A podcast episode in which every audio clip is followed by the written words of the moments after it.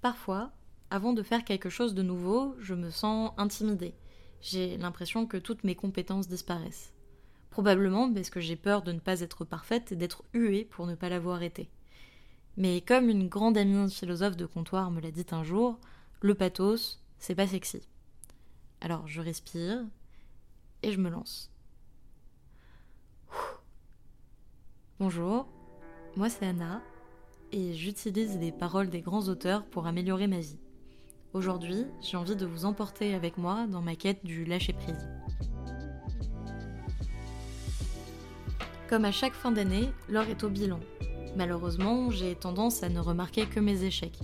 Je ne suis pas épanouie dans ce que je fais, j'ai l'impression que plus rien n'a de sens, et je suis terrorisée à l'idée de me remettre de nouveau à l'écriture. Parce qu'il y a toujours en moi le complexe de la mauvaise élève. Désarmée et un peu perdue face à l'immensité que représente cet exercice à mes yeux, je cherche la discipline. Pas le fouet de flagellation, un cadre, une structure, pour mener à bien mes projets. J'ai le temps, l'envie, l'expérience. Alors pourquoi est-ce si difficile? Chaque mot me brûle s'il est utilisé à mauvais escient, j'ai toujours peur du retour de flamme virulent d'un auditeur. Pourquoi suis-je déjà anxieuse alors que rien n'est encore produit? Pourquoi anticiper tous les pires événements possibles et, comme paralysé, finir par ne rien faire Marc Aurel, qui, déjà enfant, portait des responsabilités d'adulte sur ses frêles épaules, ne se posait pas ces questions-là. Il devait devenir un empereur romain, sa destinée était déjà tracée, mais il a su en prendre les commandes. Comment? Dans Note pour moi-même, il conseille Souviens-toi aussi que chacun ne vit que le moment présent et que ce moment ne dure qu'un instant. Le reste, il a été vécu ou est dans l'incertain. Petit, et donc le temps que chacun vit. Je comprends que rien n'est éternel, ni la gloire, ni le chagrin, tout passe et que seul le présent compte. Tout est éphémère et le fait de se souvenir est l'objet dont on se souvient. Alors j'apprends à travailler sur moi-même au présent. Puisque l'avenir est incertain, autant faire ce qui a du sens à mes yeux maintenant, chercher, à l'image de cet empereur philosophe, à faire ce que j'estime juste et bon. Bon, maintenant que je suis dans le présent, nouvel exercice de pensée. Qu'est-ce qui dépend de moi?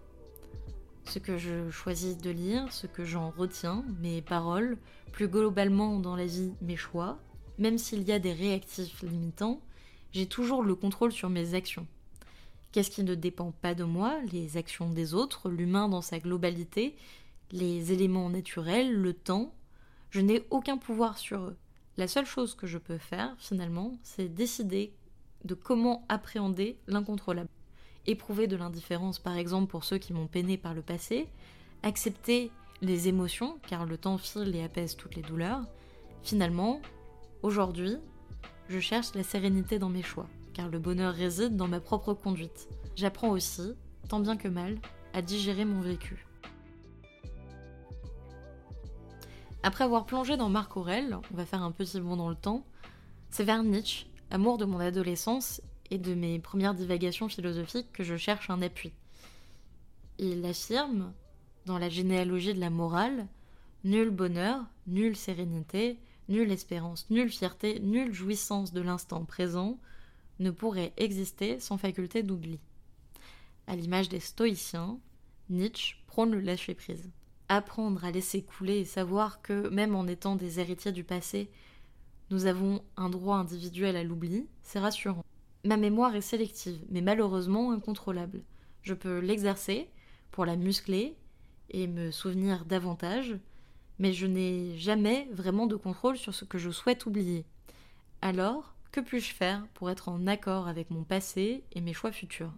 Si je me réfère toujours à ce cher Nietzsche et que je lis le gai savoir, peut-être aurais-je un début de réflexion. Si un démon me jette un sortilège qui me fait revivre ma vie en boucle, serais-je désespéré ou en accord avec mes pensées et mes actes?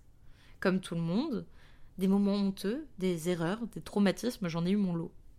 Bien évidemment, si j'avais le choix de faire autrement, je le ferais.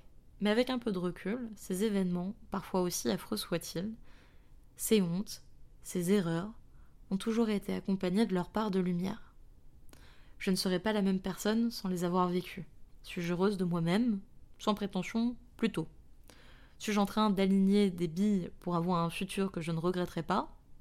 Aussi. Si je devais vivre indéfiniment ma vie, serais-je satisfaite? Probablement.